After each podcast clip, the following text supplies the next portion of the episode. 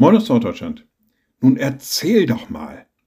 Manchmal fordern wir Menschen auf, wo wir merken, denen brennt was auf der Seele. Die möchten gerne irgendwas erzählen, die haben vielleicht Probleme, vielleicht aber auch etwas ganz Tolles erlebt und wir haben das Gefühl, die möchten gerne erzählen. Und dann fordern wir sie auf, nun erzähl doch mal. Mach deinem Herzen doch mal Luft, lass mich doch teilhaben an dem, was dich vielleicht bedrückt, vielleicht aber auch erfreut. Nun erzähl doch mal.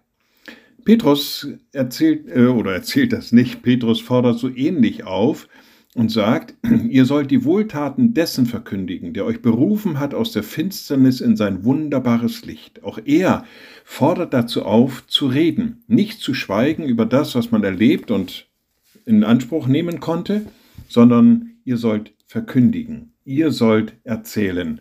Und vielleicht gilt das vielleicht uns, für uns Christen auch das ein oder andere Mal, dass man merkt, na, dem brennt doch was auf der Seele, da ist doch irgendwas passiert, na, dann erzähl doch mal von deinem Glauben, nun erzähl doch mal von dem, was Jesus Christus für dich und für mich getan hat.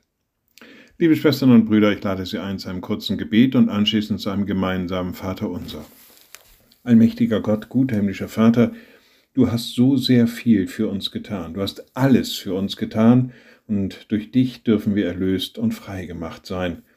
Gib uns den Mut, gib uns die Kraft und gib uns den Impuls, immer wieder neu von dem zu erzählen, von dem zu berichten, was du getan hast, so dass noch viele mit dir in Berührung kommen, dass viele auf dich aufmerksam werden und sich nach dem sehnen, was du geben kannst.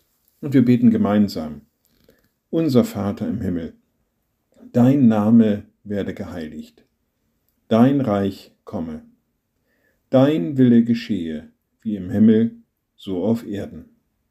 Unser tägliches Brot gib uns heute und vergib uns unsere Schuld, wie auch wir vergeben unseren Schuldigern.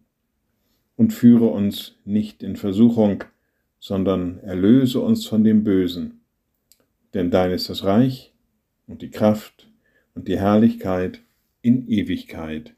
Amen. So seid gesegnet, bleibt behütet und Bleibt gesund. Tschüss.